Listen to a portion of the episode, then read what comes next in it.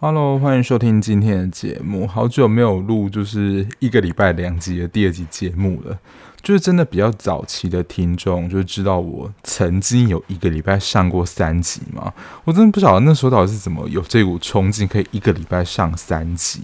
然后我录这一集的时候，其实有一点点焦虑，因为礼拜一的时候不是。南部就是下雨，台风还放假嘛。然后其实台风那时候，我觉得雨还没有下这么频繁。就是我准备要录音的，就是五六日，就是今天。所以其实你们今天所听到的，其实是我昨天才录的。因为这几天就是一直下雨，然后我就很焦虑，说雨的声音真的太大，没办法录音。所以我今天呢，其实录音的地方是在一楼，原本是在我的房间啊，是在三楼录。但因为其实现在还有一点雨滴滴答答的声音，就滴在那个屋顶上。然后我不喜欢在一楼录音的原因，也就是因为离那个门很近，然后就会有车子疾驶而过的声音。完全就是非常不良的录音啦。可是这几天真是下雨，下得快要发霉了。尤其是礼拜六，礼拜六几乎是下一整天没有停，我不夸张，几乎是一整天没有停。所以我礼拜六原本要预计要录音的话，也没办法录，就移到今天，想说到底会不会开天窗，然后只要等，就是现在雨小一点点，就再来录这一集就人节目。毕竟这一集是有写在 IG 上那个节目预告表，想说都已经写上去了，还是不要开天窗，尽量能录则录。除非雨真的大到说我在讲什么，你可能已经完全听不懂我在讲什么，那只好就延期的播出。不然我想还是按照上面的时程表在录音的。因为我曾经有听众在下面有留言说，诶，他真的会按照。就我什么时候要播出日期，然后来分配看他什么时候要去看那个剧，这是我希望能够准时上架的其中一个原因。第二个呢，就是有时候这种周间节目通常啦，可能就不会是当月主打，但有时候放着放着，它的热度就已经过了。可是今天要聊这一部呢，我觉得有一点微妙。就是欢迎来到王之国这一部，其实在一开始开播，甚至还没有开播的时候，声量是蛮高的，而且哦，它整体收视也是很高，不论是在韩国电视台或是在 Netflix 排行，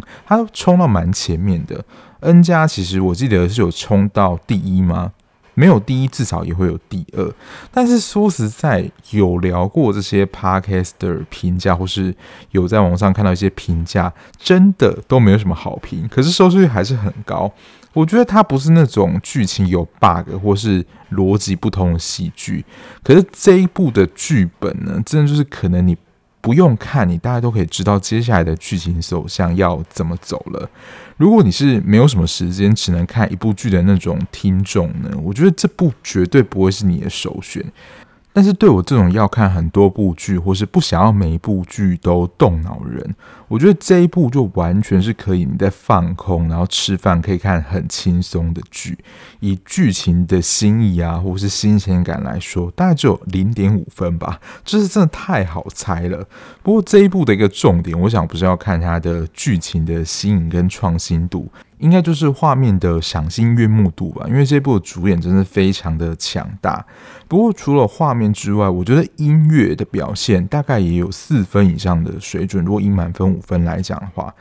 来看这一部的听众，甚至你一开始说他。广告主打的就是这一部的男女主角，男主角就是李俊昊，然后女主角是润娥。如果以他们之前的一个夯剧，就是《衣榭红镶边》跟《黑化律师》，就是话题性也都还蛮高的，而且也算是另一个证明，说他们都是爱豆出身嘛，能够在演技上能够有蛮大的突破，尤其是李俊昊之前还拿到了白想的视帝。诶，其实之前《黑化律师》的主角也是蛮强，是李钟硕，但这一部又是你知道俊男美女组合，所以我想蛮多一开始会来看这一部，绝对都是我觉得可能至少百分之七八十吧，都是被男女主角来吸引。然后这一部呢，就是在讲一个饭店经营的故事，但是这一部就是跟之前有聊过的《金圣贤请多指教》，他人物角色的背景设定也真的太像了。不过这一部《欢迎来到王之国》呢，它真的我觉得有比较着重在饭店业的呈现，它没有到职人剧的程度，但就在饭店里面一些客人的小美感，或者他们饭店里面一些管理模式，有稍微比较多的。琢磨比起《金圣贤请多指教》，它的确就是一部爱情剧来说，这一部的确更有一些饭店里面的一些小知识吗？这一部的片名呢，欢迎来到王之国，就是 King of Land，他们就是把饭店来住的客人当做王一样，把他们当做这样招待，就是给他们最高级、最好的一个享受，然后给他们一个非常舒服的环境。然后这也不晓得是从什么时候开始的，就是服务业一定要有招牌微笑。那他们的招牌微笑呢，就是 Hermes，其实是那个非常名贵那个精品包的名字。我本来以为那个就是念 Hermes，但是好像比较真正靠近那个发音，就是 H 是不发音的，就真的是念作 Hermes 这样子的一个微笑，好像就是要练成这样子一个微笑才能够就是让。来入住的宾客觉得非常的感到亲切。不过，这对于就是这一部的男主角，就是李俊耀饰演的剧原本部长呢，他因为成长的关系，其实对于身边的微笑会觉得感觉到非常恐惧，因为这个就是一个礼貌微笑。其实真笑跟假笑是可以区别的，这在心理学上有做过研究。然后那时候我有看到图片，其实我觉得是蛮容易分出来的。就是如果是真的微笑的话呢，就是眼睛那边一定会有一些纹路，除非可能是就是凤凰电波啊，或是整形太过头，不然就是你要说眼睛的眼尾或是额头，如果你是真笑的话，眼睛跟额头其实都有一些明显痕迹，可以看得出说哦，那个是有动到你那边的肌肉。那如果是假笑，通常就是你只有嘴巴嘛，所以就是。只有你嘴巴这边的肌肉会呈现某一种弧度，那你就可以看得出，说那只是一个假笑。所以如果是那种皮笑肉不笑的话，他的眼睛也是完全不会动的。所以说，其实你可以观察剧情里面，有时候天司郎对于剧原的微笑，其实还是蛮多是礼貌性的微笑的。然后这一部你要说被批评的，就是剧本还有他角色之间的关系，就是一个非常少女漫画。言情小说这样的角色设定跟剧情，然后这次的搭配呢，就是霸道总裁对上就是饭店的小职员。然后这个小职员呢，他从一开始最基层做起嘛，然后一定就是会被看不起啊、欺负。然后偶然看见总裁，然后一开始还看对方不顺眼，不可能一开始就有那种顺眼的。然后就是因为一起出差，然后会睡在同一个地方，刚好没有两间房，只能睡在一起。那我觉得那个也是偏夸张啦，就是你要说真的有这么尽责的饭店员工吗？就是他碰到了山难，然后真的不顾饭店当时那个指令，执意要出动直升机来救他，这根本就是一个少女漫画的情节吧。而且这个小职员呢，能力一定是要屌到炸天，这是一个能力超强啊，然后一直备受肯定，从最佳服务人员，然后晋升到就是可以服务他们饭店的 VVIP，甚至连剧场物的儿子他能够收服，就是全剧里面可能前三难收服的一个角色。之前在车真淑那一集，就是形容说车真淑是灰姑娘的话，我觉得天赐郎应该就是仙女了吧。整个人的人设完美到不行，然后又是奶奶孝顺的女儿，这点对于喜欢看真实剧，我觉得比较能够带入自己生活的观众来说，真的是连边都勾不上。我觉得这个真的很难带入了。然后剧原就是李俊耀饰演这个角色，也是开外挂来着。虽然他本来就已经是某种人生胜利组，就是还出国留学啊，去学企业管理，然后他本身也是财团的后代。不过不知道是真的设定上他是小芳的儿子，所以会稍微看别人脸色。除了很傲娇、这点超爱面子、这种霸道总裁的标准设定之外，几乎也是一个没有什么缺点的人呢。后面他去四郎家帮忙剥洋葱，然后切洋葱，这点看出来的确啦是不太会做家事，但整个人也是待人和善到一种非常亲切的程度。不论是照顾四郎奶奶，或者他周边那些邻居。不过在告白那天，他不是启动那个火灾洒水器那一段，他前面做那道料理，整个又变成料理大厨诶。而且启动洒水器之后，不是应该就会有人来询问看说怎么一回事吗？就理智面，你会跑出来想说，你们还有时间在那边耍浪漫？我觉得这一步了，就是不管你剧情合不合理，你就会觉得说，天哪，也太浪漫，然后画面超美。就这一部绝对不是那种你可以完全依靠理性去看的戏剧，它就是一切都很美好。可是这个美好到你会觉得真的太不真实，怎么可能这种事情？虽然说之前在聊社内相亲，不晓得大家还记得这部剧吗？虽然大概也是这样的情节，可是我觉得社内相亲那样的故事剧情，我觉得至少还有可能。或者可能理智还稍微在线，这一部就是很多非常不合理的地方，就是它求一个画面美跟非常浪漫的氛围。然后这个是想要插播一下，就是他同父异母姐姐算是本部的反派担当，可是大家在看 Netflix 上那个字幕，就是翻译那个名字，在想说这个名字是在开玩笑吗？就是光从名字就足以看见说哦，巨祸乱是一个反派。不过相信就是主角之力太强了，就是原本比如说他负责很多业务，比如说一百周年的宴会什么，就是原本是剧祸案那个常务负责，啊也是被我们主角巨原本部长抢走，所以剧祸案常务你要说他真的就只有嘴上功夫厉害，其实实际上他没有什么实质的力量能够阻挡巨源成为接管王者饭店的能力。说到名字啦，就是四郎，不会韩文，就是你大概看韩剧也会知道，他的名字就是跟韩文的爱情一样，就是沙朗是一样的。他前面的天子也有接近天使的意思。然后本部长巨猿呢，他的其实音类似救援。我看到这个意思就能够马上回想起来，他出动直升机去救困在山里面的四郎。然后的确，某种程度来说，他的确也是来拯救这间饭店人。就是他救援的名字听起来就是超强大，然后主角能力就是主角之力，整个就是大爆发。就整部戏的男女主角主角之力都太强大，就是以喜欢看那种写实剧或是成长那种人，你会觉得非常难融入，就是很难带入那个感受啦。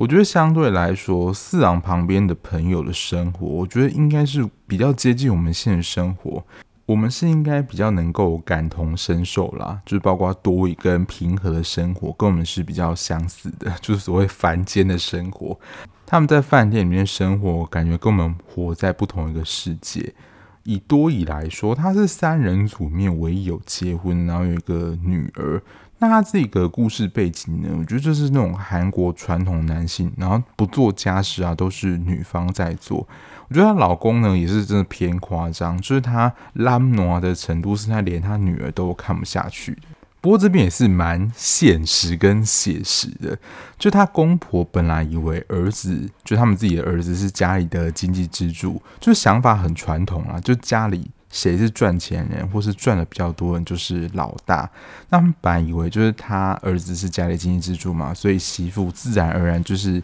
要打理家里的一切啊，就是所有的媳妇都是这样子过来的，所以我觉得媳妇都会有个想法，就是等到自己变成婆婆的时候，就是所谓之前常听到的媳妇熬成婆，对你当成婆婆之后，你就总算可以休息。所以这也是就是婆媳这件事情很难有一个循环终止的原因，或是媳妇熬成婆这件事情。某一个部分，我自己猜测，可能我觉得也会有一点不甘心吧，就真的会有一种怎么可以只有我受过这样的苦难呢？如果回到你要说在家中地位比较低落的人呢，就是你要负责料理家中一切的大小事。所以他们对于原本媳妇的想象或者期待，就是说你应该要煮饭啊、买东西、打扫家里。但你要说，就是原本他的公婆，你要说也太夸张了吧？就是一行人真是浩浩荡荡坐在那边看电视，真的是把媳妇当成佣人在指使，不夸张。就是说，诶，你怎么还没有去做饭呢？或者说他要吃什么、买什么，就叫他去买回来。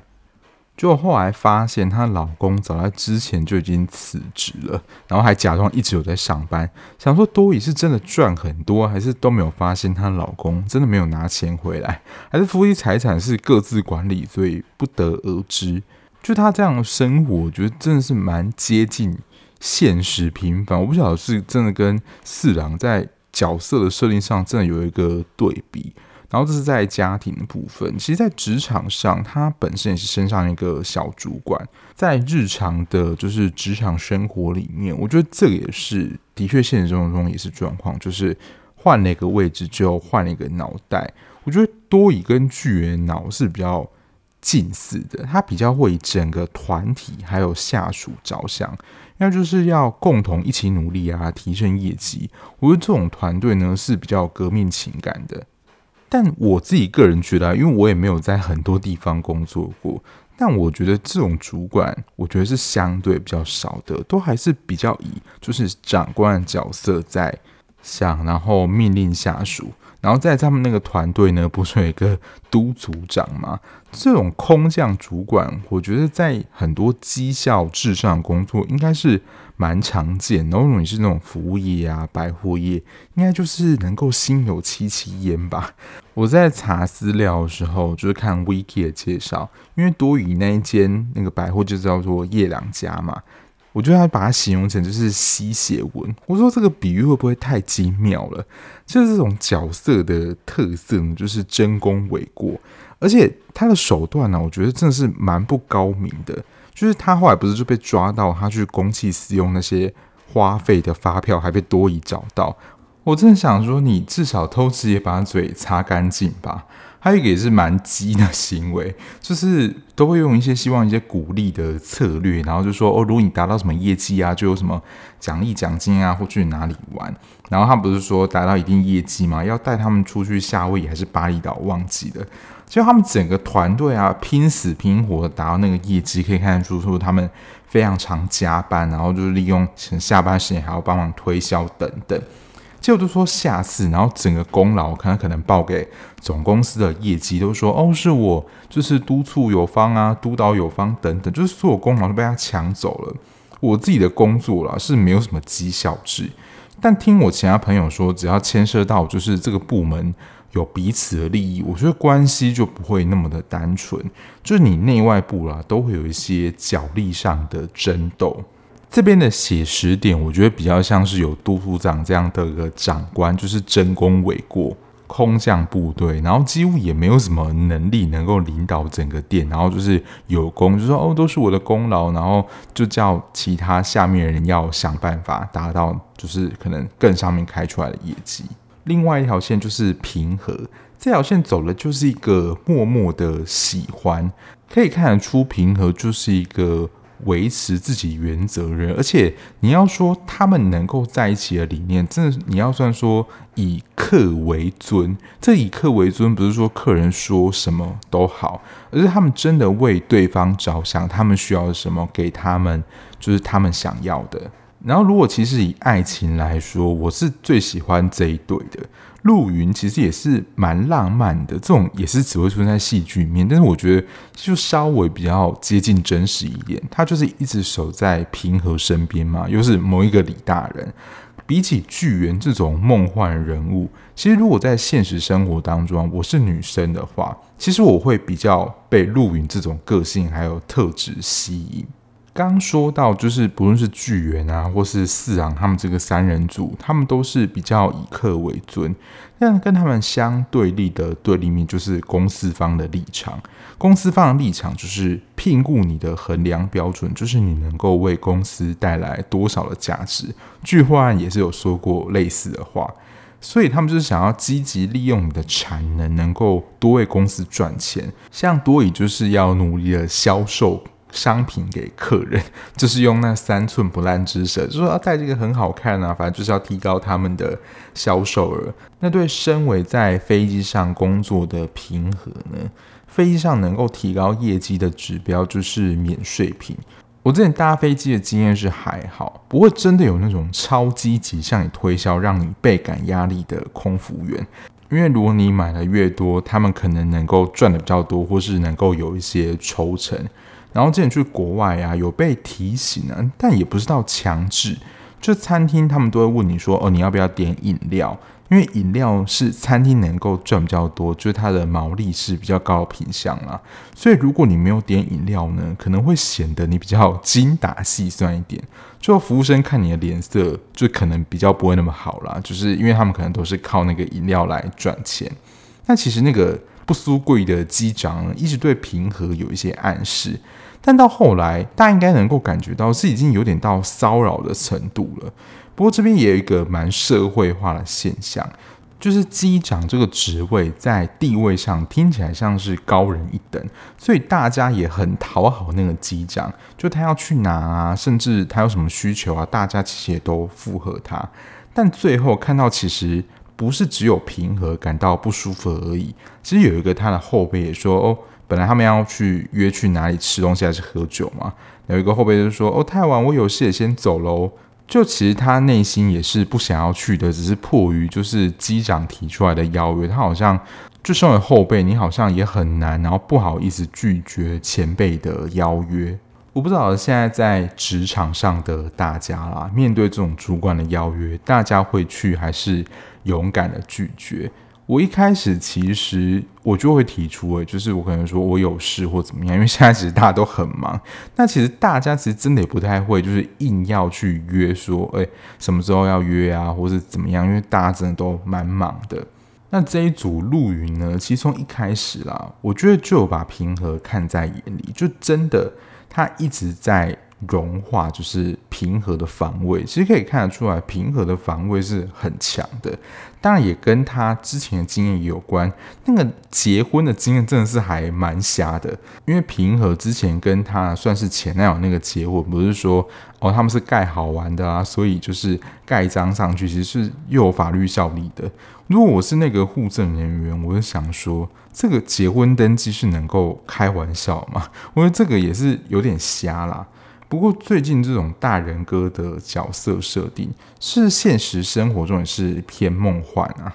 但是我觉得比起就是巨猿的设定，陆云的设定还是比较亲民一点。然后接下来我要聊两集，就算是比较有印象的集数，比较特别的事情。第一个就是阿拉伯王子的这个事件。阿拉伯王子他就是一个超级的顶级 VIP。那你要说以刻板印象来讲也好，他们就是一个超级有钱的国家。如果是王子的话，就是石油发财的国家。然后他来下榻饭店呢，就是在这些饭店业的眼中，就是哦赚钱的好机会，就是印钞机来了。反正他下榻这间饭店，就是会变成就是收入很多啦，在他身上就可以闻到钱的味道。这边其实，在网络上被批评啊，就是丑化了阿拉伯王子的形象。我觉得真的是某种刻板印象，就是夜店身边会有很多妹子围在他们身边，然后这些王子啊，就是沉迷在女色里面。不过，就是四郎，就是润儿的美貌，就是真的会令人眼睛一亮啊。就当这个阿拉伯王子出现，而且他其实对润儿啦释出非常多好感，所以我们的巨猿呢，就是对这个王子还是能够感受到威胁啦，但不一定到劲敌的程度。但我想啊，在财力上，应该还是阿伯的王子更胜一筹。但其实说实在的，剧原的条件也不输，也是一个饭店老板的儿子。其实，当财富超过一定的数量之后，好像也不是那么重要，因为他连饭店都可以买下来。就是后面就是四昂被下放那一段，阿伯王子也算是蛮直球对决的人，就直接说：“哦，他想要跟四郎结婚。”我觉得以他单纯直观的想法，就是。他有那么多的财富，哪一个女人会不喜欢他？然后他就觉得可以用多少钱，就是收买这个女人，然后女人也会因为他的财产想要跟他结婚。我想这种人也是有啦。不过我想就是会被批评的原因，因为现在就是不论是种族啊，或是国家议题，其实都蛮敏感的。那如果对于这种人的形象有一些丑化的话，我想在。当地的 Netflix 播出应该是会蛮引起该国的不高兴的，不过不确定啊，就是在 Netflix 是不是有中东进驻在里面的？那另外一集呢，就是巨人本部长邀请，就是他们这个饭店旗下的企业的最佳员工，就是一起出国旅游嘛。就是他们去泰国玩耍的那一篇。我在看完这一集的时候，我真的很想说，本集节目由泰国观光局赞助播出。其实这一集真的没有什么内容，诶，就是请最佳员工来一趟海外之旅，然后真的飞出去的。算是剧源跟剧祸乱就是对着干的一次，虽然不至于啦，就是像在拍美食节目会把店家介绍出来说哦，这家的特色什么的。不过像是他们吃什么啊，然后房间住的款式是什么，然后有哪一些知名的景点，你会觉得这好像在拍旅游节目或什么韩国综艺节目一样。这一部的预算啦，应该是蛮足的，因为像是我查资料的时候发现，就是巨源一开始去英国的读书。然后这一集第十集去泰国之旅，然后他们自己本身在韩国里面的场景拍摄都是实景的拍摄，没有用 CG 特效。我想泰国那一集如果打一整集 CG 的话，我想那个后置的花费应该是蛮惊人的。想说哦，那就倒不如就是整团就一起出去了。看着看着，你真的也会有一种你想要出国去玩的那种感觉。这一部的爱情线呢，就已经是童话中的王子跟公主，所以这个已经是老梗到不行的爱情。其实我没有想要特别的聊，反而这一部在经营上，我看到一个点啦，就是其实剧源跟剧祸乱就是两个有点极端的老板。像剧源这边就是注意员工福祉的老板，在现实生活当中，这样老板也是蛮梦幻的，我觉得也是比较少的。然后这个就是比较现实的企业想法，就是不断想 cost down 的老板。我觉得很多我们看到一些梦幻企业，就是常会听到说哪个公司的福利是怎么样，然后年终是多少。我觉得就是常会出现说哦，别人的老板总是不会让我们失望。以员工的角度来看，会希望有一个能够考量照顾员工福祉的老板。然后这个好或不好，或是有哪一些的福利。这些真的都是比较而来的。如果有待过条件比较差的，当你跳到一个稍微比较好的地方，你就觉得自己真的是蛮幸运的。不过有一些啦，真的是自己的权益，你没有主动争取的话，你不知道。不知道大家就是自己的工作的环境是怎么样。如果你还是学生的话，应该会蛮难融入这一趴的，因为即使在一些国立的公家单位。还是会有一些财报啊、审计支出，去看看收入跟支出的。像我之前工作的地方有提出说，花费最高的就是人力的支出。所以现在各个单位要聘，要么就是遇缺不补，或是你的名额有总量的管制，一直想要节省你的人力相关成本。除了人力成本，就是各种 cost down 的地方，一定就会出现在你办公室的任何角落。以最近的生活来说，大家应该真的蛮有感的，就是一些民生生活的物价，就是节节的攀升，就是通货膨胀嘛。如果你是老板级别，应该很有感。近几年基本工资不断的调涨，然后人力成本自然也会就上升嘛。那有些老板的想法就是说，既然人力的成本上升，那就要反映到消费者身上，就是等于说他们的产品就可能涨价了。然后我说就是这种。各种 cops down 就会出现在办公室各个角落啦，就可能原本有提供咖啡，就是有咖啡机，变成只能喝三合一的咖啡包，然后免费的什么什么福利就收掉。我自己非管理专业啊，可是就会想到说，同时你要叫员工要提升业绩、提升绩效，但是又能够降低成本。就真的是要么长得好，又要么不吃草，就是这种，就是你要非常抠老板。我觉得巨源啊，就是公司效益，就是回归员工，就员工能够带来更大的效益。我真的蛮好奇啊，在平均上。哪一个所能带来的财富效益是更高的？因为其实以剧情上来说，最后剧源有一点开挂，就他想出有点像是，就是其他国家能够跟他的企业有点异业合作，会有点像是类似赚版权费或是加盟费，因为他自己的饭店有一个体系嘛。然后其实这个 idea 呢，也是本部长想出来的。我想说，诶，就这么刚好能够被你想到，没办法，他是主角。不过能够感觉到巨源是一个非常有你要说创造力的人，他能够维持这么有创造力的状态，我想说是因为他不用处理员工之间一直抱怨啊，或者人事之间就是阿里阿扎的事情。如果你是这种 HR 的人力部门，你都能够感觉到就是处理人的事情，我觉得有时候比处理事的事情还要麻烦。人的事情有时候真的就是最难搞定的事情。不过刚讲这么多，你要说很多老梗啊，或是很多不合理的地方，前面听起来好像被批评的蛮惨的。但就像刚前面一开始所说到的，不论是韩国或是台湾的串流，甚至是 JTBC，最终的收视率来到了韩国 JTBC 这个电视台全部收视率的第七名。台湾串流啦，大概是三到五名徘徊，我觉得也不差。甚至就是在第三周及第五周登上全球周榜，就是非英语电视节目的第一名。然后在二零二三年电视节目综合全年年榜第八名，就是播毕时累积的总播放时数长达三点二三亿小时，为 Netflix 的历代韩国爱情剧第一名，也是 Netflix 的历代韩剧第五名。所以说，就真的。不论就是你要说它的剧情再怎么老套啊，然后可能被我们这些 podcast 啊、剧评啊，或是这些影评批评的说说很老梗啊什么，但是大家就是爱看，就真的可能百分之八十甚至是九十，就是冲着就是男女主角李俊昊跟润娥来看的。但我自己猜测啦，它比起我们之前说到，就是很多复仇剧。但到很老梗，就是让人家看不下去的这种，你要说老梗，可是是 happy ending，然后整个很轻松，然后又是很王子跟公主在一起这种幸福生活，你看了至少你觉得心情会蛮好的嘛，有一个完整的这种感觉，就是生活压力都已经够大，要靠这些叫美好的事物让自己能够开心一点。然后第二个就是演员的加持嘛，演员的那功力真的是太强大了。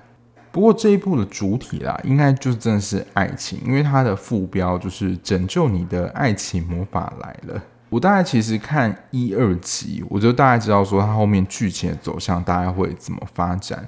就是我会把它看完。其实，在看的过程当中，就是觉得蛮轻松的，但真的不会有那种期待接下来会有多厉害、多惊喜的发展。因为其实，在最后这种剧多少还是会有一点点小转折。记得就是服务那个 VVIP 那个场合，然后他听到说哦，他要跟他结婚了，然后他的